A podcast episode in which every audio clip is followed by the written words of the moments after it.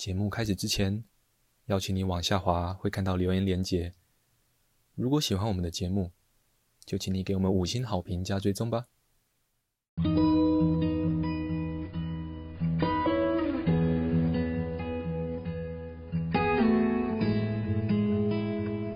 我们是华人正念检查中心，欢迎收听正念好给力。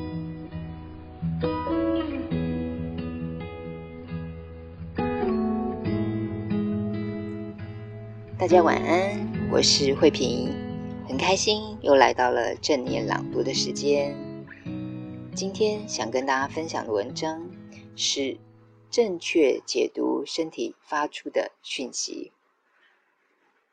这篇文章来自于卡巴金的《正念疗愈力》，译者是胡君美。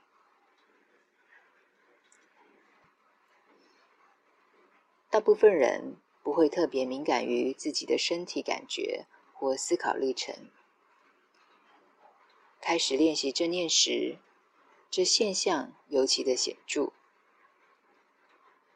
我们会很惊讶的发现，单纯的聆听自己的身体，或观察自己的思绪，且不被思绪带着跑，是多么不容易的事情。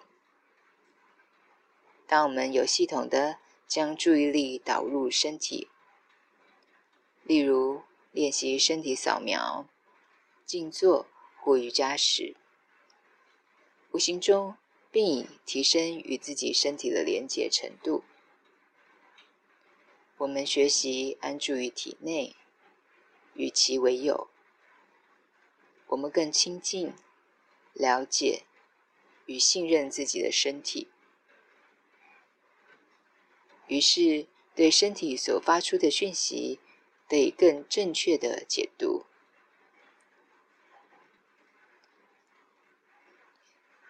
练习过程中，我们体会到全然与自己身体合唯一的感觉是多么舒畅，如鱼得水般的自在，即便只是短暂的片刻。而白天工作时，透过运用所提升的觉察力，我们方能妥善地调节身体的紧张与压力。同样的情况，亦适用于我们和想法思绪、我们和情绪感觉，以及我们和周遭环境的关系。当我们将正念带入想法思绪的历程时，就会看到自己的心思如何漂浮不定，也会看到自己思维上的偏误，以及伴随着偏误而来的破坏性行为。分离孤立感，深深被制约的思维惯性。从小到大的心灵创伤，一般习惯性的浑浑噩噩，诸此种种加起来，便足以导致身体和心灵的严重毒害与失调。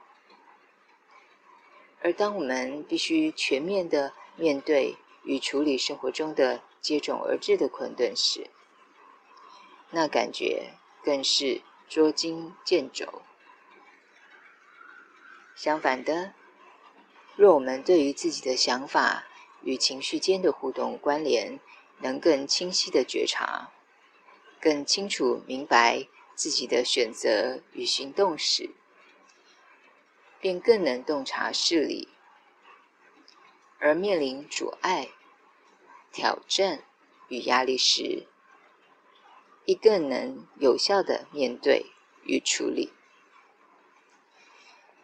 假如想要启动内在最有力的资源，以提升健康和幸福的水平，我们就需要学习如何能在面临极大压力时，衔接上这些资源。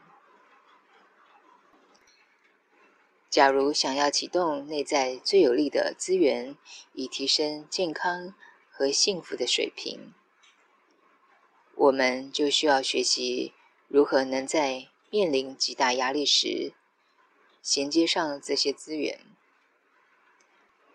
进而带来疗愈与祥和宁静。今天的分享就到这里，祝福大家有个美好的夜晚，晚安哦。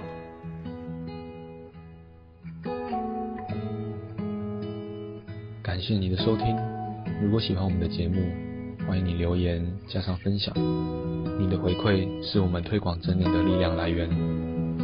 敬请期待下一次的精彩内容哦。